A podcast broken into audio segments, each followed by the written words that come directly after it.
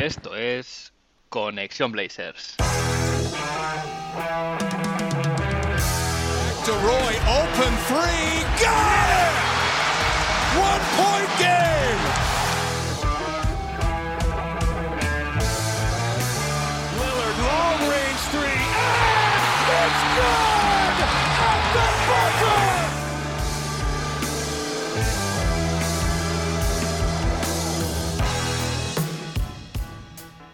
Bienvenidos al episodio 22 de Conexión Blazers. Soy Héctor Álvarez y para empezar la semana bien, toca mirar Oregón para traerte una dosis de todo lo que necesitas saber del equipo y en menos de una hora. Un rato que se te hará corto. El episodio de hoy viene cargado de actualidad, desde noticias y novedades del training camp, incorporaciones al roster, más bien confirmaciones de roster, y también pasaremos un poco por viejas glorias como Brandon Roy y una entrevista que dio en la que habla un poco del potencial que tenía Greg Oden en, el momento en que coincidieron en el equipo. También dedicaré un segmento del episodio al que puede ser el jugador clave de esta temporada que va a empezar, que es Yusuf Nurkic.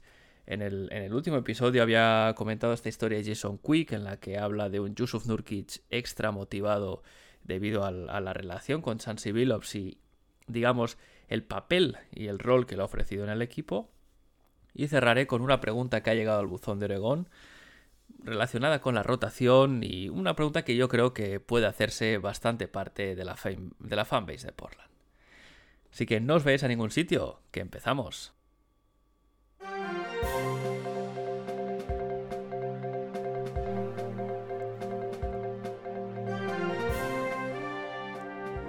Hoy empieza el training camp y durante esta semana hemos ido viendo imágenes de estos entrenamientos no oficiales que ha ido teniendo el equipo, sobre todo aprovechando el buen tiempo que ha habido esta semana en Portland, Oregón. Los hemos visto en exteriores, en un instituto, en una pista de fútbol americano, donde los jugadores, además de ponerse un poco a tono de cara a este training camp que empieza de forma inminente, también se lo han pasado bien, porque no, hay que decirlo, es una parte importante de, del juego, pasárselo bien, a crear química de equipo y esta confianza que pueda llevar a este, a este roster a otro nivel. También se ha confirmado a través de Shams Karania y luego de la misma franquicia que Quinn Cook eh, es uno, el último candidato que ha sido invitado al training camp para, con un contrato no garantizado para jugarse el que sería el último hueco del roster que planea ocupar la franquicia. Quinn Cook es un base que tiene 28 años, fue undrafted y tiene una experiencia de seis temporadas en la liga en las que también ha alternado pasos con la G League y ha sido un poco trotamundos de un equipo para otro. Lo hemos visto en Dallas, en los New Orleans Pelicans, Golden State Warriors, Los Ángeles Lakers y los Cleveland Cavaliers. Eh, Cook, hay que decirlo, pese a que no lo parezca por, lo que acabo de decir, tiene dos anillos en su haber, uno que ganó con los Golden State Warriors y otro que ganó con los Lakers, con lo cual, pese a no haber sido una pieza clave de aquellos equipos, sí que, digamos, tiene, al menos a nivel de grupo, una experiencia de campeón. Sus promedios de carrera no son tampoco nada del otro mundo, eh, al final en estos 6 años ha jugado 188 partidos, en los que ha promediado 14 minutos y en esos 14 minutos ha anotado 6,4 puntos, ha capturado 1,7 rebotes y ha dado 1,6 asistencias, pero tal vez lo que haya llamado a la franquicia la atención de cara a ofrecerle este contrato no garantizado es su porcentaje de 41% en tiros de 3 en su carrera.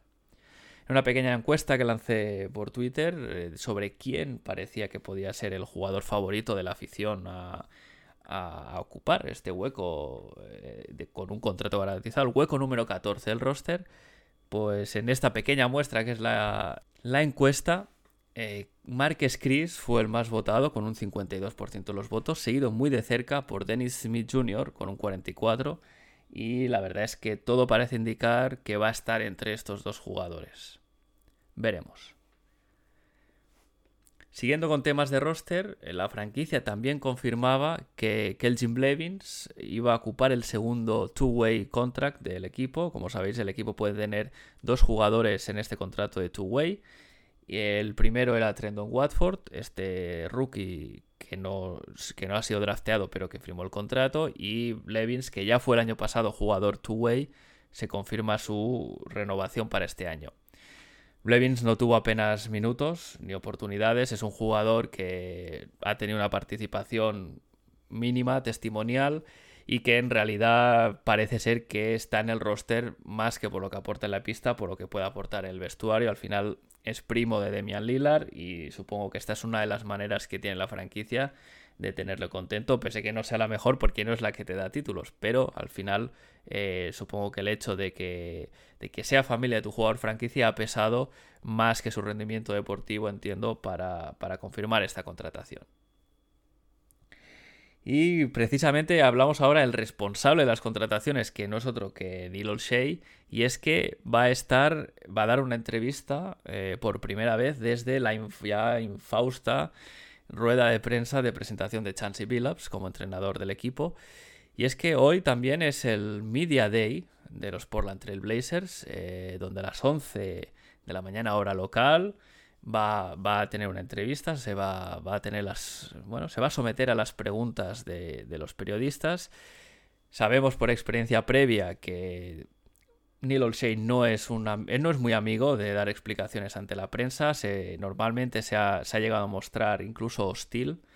Eh, no, es una de sus habilidades o una de las cosas que más les gusta hacer, pero entiendo que el Media Day es, eh, es una cosa que le obliga, va, va, con el, va con el trabajo, va con el cargo, así que no tiene más remedio que dar un poco de, bueno, pues explicará un poco lo que se espera del equipo, etcétera, etcétera y pues tendrá que responder a las preguntas de los periodistas.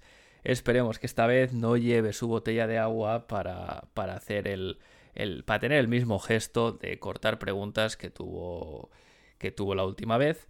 Y ojalá que, aunque no es característico en él, que dé al menos que sea abierto y dé respuesta a las preguntas que le hagan los periodistas, que al final eh, se busca y en, y en pro de conocer más acerca del equipo.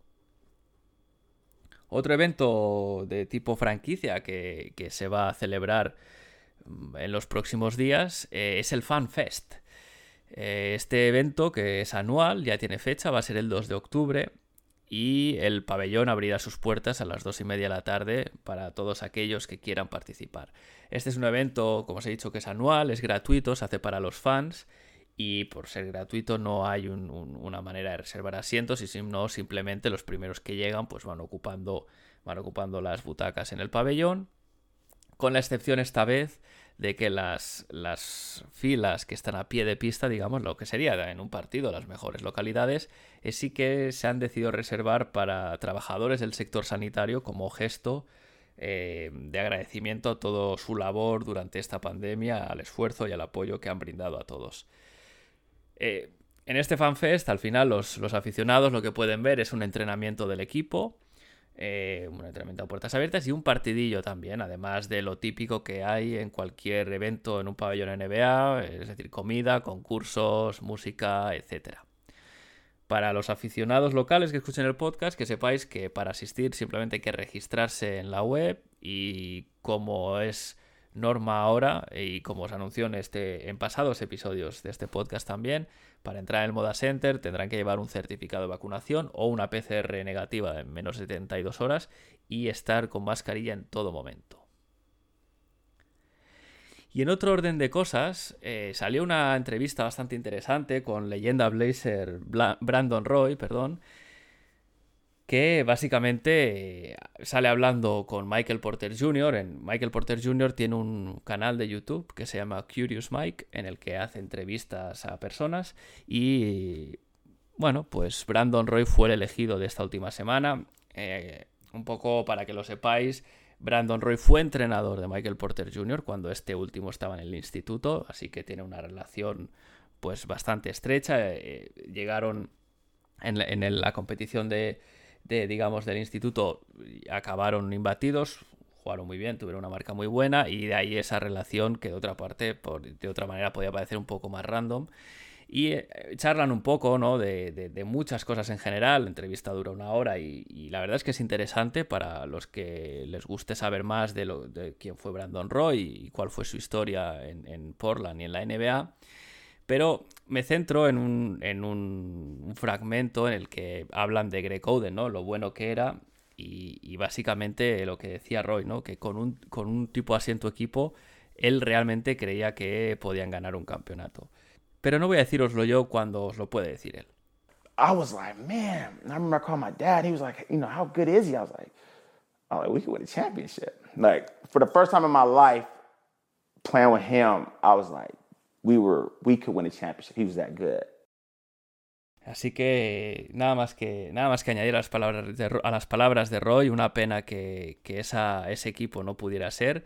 Y tenía pinta de dinastía. Eh, al final, Oden, Roy y Aldrich, tres jugadores que Aldrich acaba de hacer una carrera muy buena en la NBA, los otros dos podría haber sido parecidas, si no mejor. Y simplemente como dejaros un dato, el récord de estos tres juntos es de 50 partidos ganados y 12 perdidos nada más. Es decir, cuando jugaron, la verdad es que rindieron muy muy bien.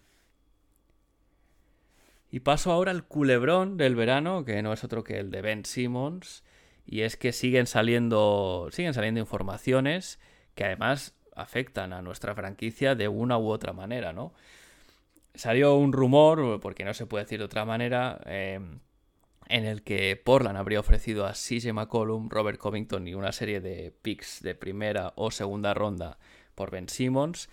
Este, eh, eh, la fuente de este rumor es Stephen A. Smith, que no es que sea demasiado, demasiado creíble en general, pero bueno, a mí me parece más una herramienta de Daryl Morey para intentar subir el valor de, de mercado de su jugador, viendo que Ben Simmons sigue en sus 13, no quiere volver a Filadelfia, ya ha dicho que no irá al training camp, y además también ha publicado Shams Karania que varios jugadores querían alquilar un jet privado para irle a ver a Los Ángeles y hablar con él, y que él rechazó reunirse con ellos, es decir, ya no es un tema de cortar relaciones con la franquicia y la front office, sino que ya con sus los que todavía son sus compañeros incluso, ¿no? Al final parece ser que la, Ben Simmons no va de farol y que realmente no va a volver a Filadelfia. También han salido otras informaciones en que parece ser que se está cociendo un blockbuster trade de estos que con varios equipos implicados y varias estrellas que se muevan. Y veremos. Eh, sabemos que Minnesota va, va all-in a por este jugador y, parece ser que uno de los motivos de despedir a, a, su general manager hace unos días podría ir por ahí. Así que de acabar siendo un, traspaso con múltiples equipos implicados, bueno, eh, habrá que estar atentos, no vaya a ser que Portland también pueda entrar ahí a pescar algo. Y cierro el capítulo actualidad hablando de Nasir Little. Nasir Little, jugador que está destinado a tener un buen año si dispone de más minutos esta temporada. La verdad es que se ha publicado una historia de Jason Quick eh, en la que habla de lo que ha sorprendido Little a técnicos y a la front office acerca de su trabajo este verano y todo lo que ha mejorado. Em, además, el Nasir Little también ha, emitido declaraciones al respecto y ha alabado a Chansey Billups y su estilo de comunicación. También de paso ha aprovechado para pegarle un palito a Stotts, diciendo que con Stotts nunca sabía cuál era su rol en el equipo, no sabía si iba a jugar un partido o no iba a jugar, y que así era un poco, un poco difícil, ¿no? Al final lo que él ha alabado de Billups es que sabe lo que Billups espera de él y sabe lo que puede él tener como rol en el equipo, ¿no? Al final Billups lo que le ha dicho, según Nasir, es tienes que ser un 3D, eh, poner, meter los tiros y poner presión en el aro Así que veremos, ¿no? Con la salida de Derrick Jones Jr. Eh, como ficha de traspaso para la llegada de Nance, ah, la verdad es que el puesto de 3 queda bastante más despejado. Así que esperemos que Nasir pueda meterse en la rotación y que este pueda ser un breakout year y que nos dé una alegría, porque al final, si el roster sigue así, el crecimiento de este equipo tendrá que venir de los que ya están.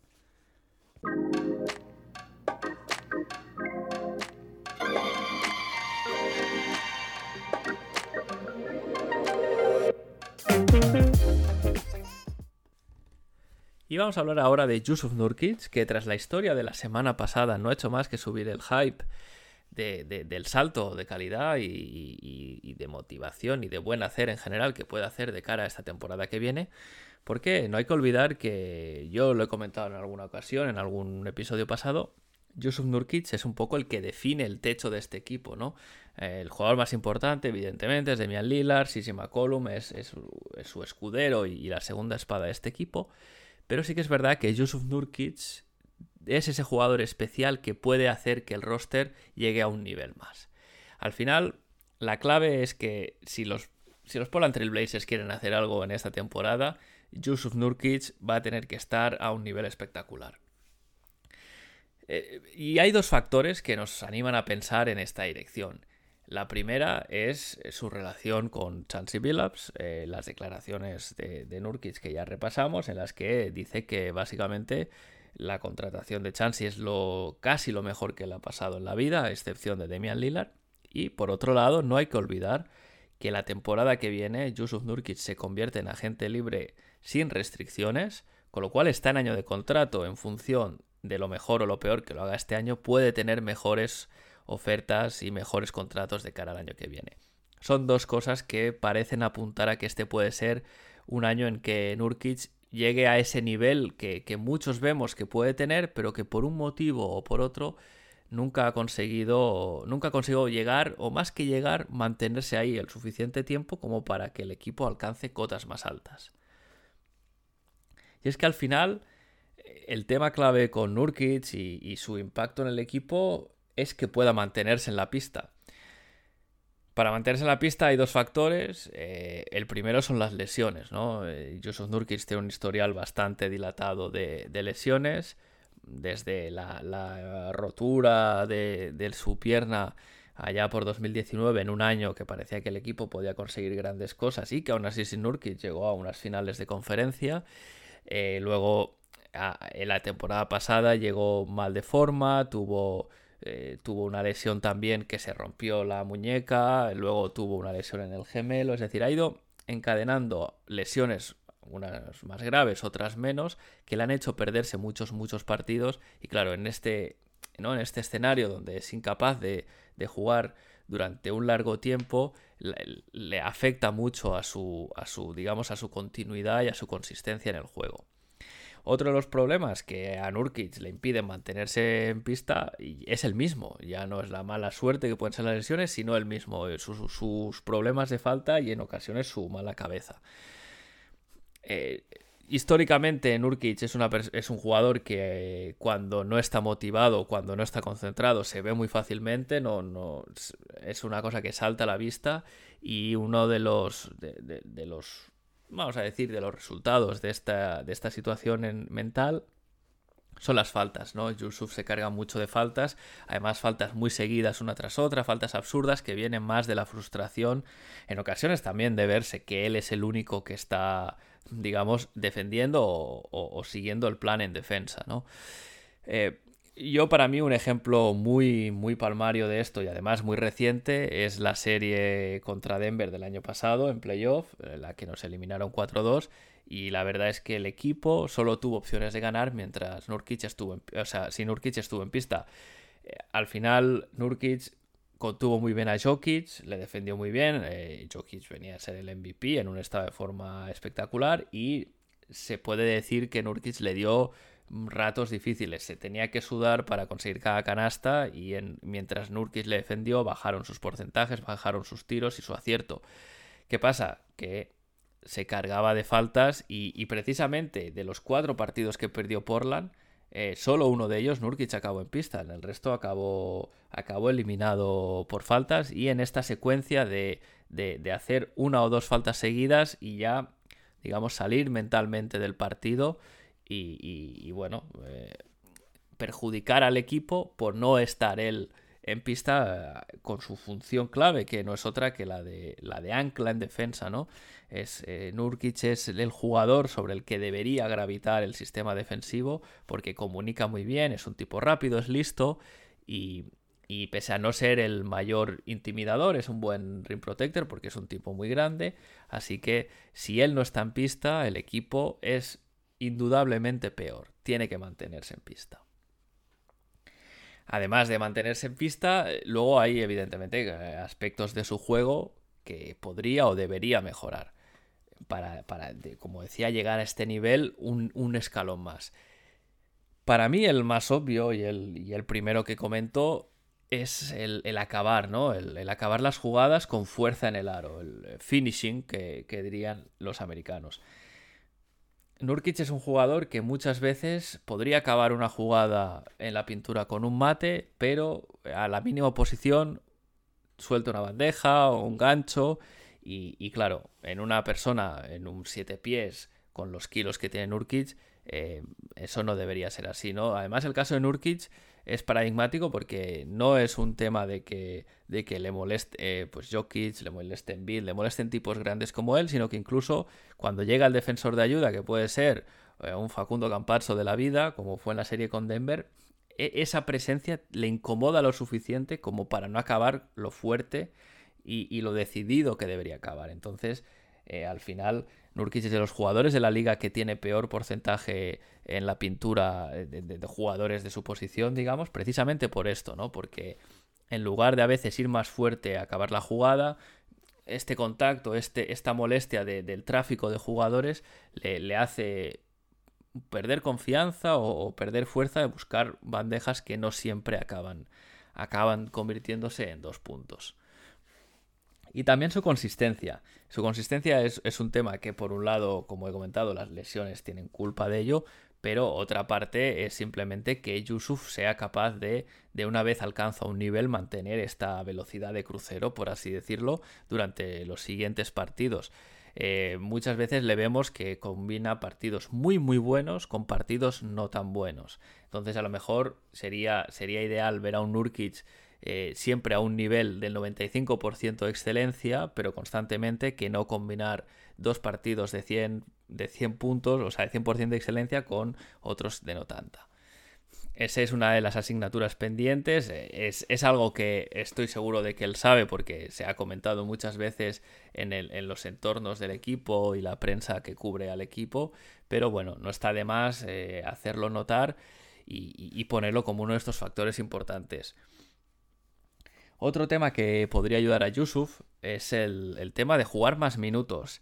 Hasta ahora, por, temas físicos, y esto es pre-lesión, es decir, no es un tema exclusivamente de precaución con las lesiones, que en este caso podría ser entendible. Al final, Nurkic volvió en la burbuja de, de, una lesión muy importante y evidentemente la burbuja a lo mejor no iba a jugar 35 minutos por partido, un poco por esta precaución. Pero incluso antes de esta lesión o ya en la pasada temporada con la lesión ya olvidada, Nunca ha sido un jugador de jugar más de 30 minutos por partido, porque su físico no se lo permite, ¿no? Su rendimiento empieza a bajar mucho, entonces en la marca de 27, 28, 29, pues siempre es, donde, donde acaba él eh, los partidos.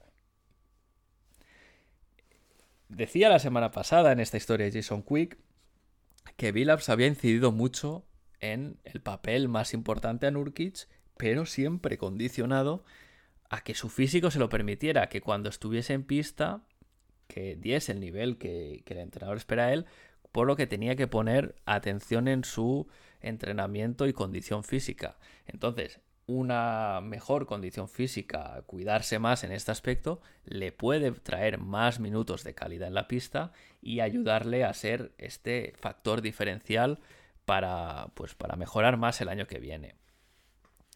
Además, eh, en este sistema que parece que va a instaurar Billups, con más importancia para Nurkic, con más movimiento de balón, también puede tener más jugadas al poste. Y estos balones al poste que le lleguen, pues precisamente por lo que comentaba de este problema para acabar fuerte en el aro, tendrá que trabajarlo bien para que el cambio de sistema sea mejor y él pueda ser un jugador más efectivo de lo que viene siendo en un sistema que eh, sobre el papel por lo menos le va a favorecer. Y, en, este, en este nuevo sistema que también digo estará el tema del playmaking. Nurkic tiene sobradas habilidades para repartir juego, lo hemos visto. Tiene, tiene, para empezar, tiene un buen toque de muñeca para los pases, pero además tiene buena intuición, se entiende bien con los exteriores del equipo. Le hemos visto hacer muchas jugadas, por ejemplo, con Norman Powell, incluso con Derrick John Jr. en su momento, de cortes que ve y les, les pone un balón fácil en la pintura, de, de, puertas atrás que se fabrican entre los dos. Pues todo este, toda esta habilidad que ya sabemos que tiene, la tendrá que llevar a otro nivel si va a tener un rol más importante a nivel de playmaking en el equipo. Esto es un poco en resumen, ¿no? Cosas que puede trabajar o que esperamos de Yusuf Nurkic y, veremos, ¿no? Si el tiempo no da la razón, pero desde luego es difícil imaginar un buen año a nivel de, de playoff, especialmente un buen año de Portland, si, no, si Nurkic no está a su mejor nivel.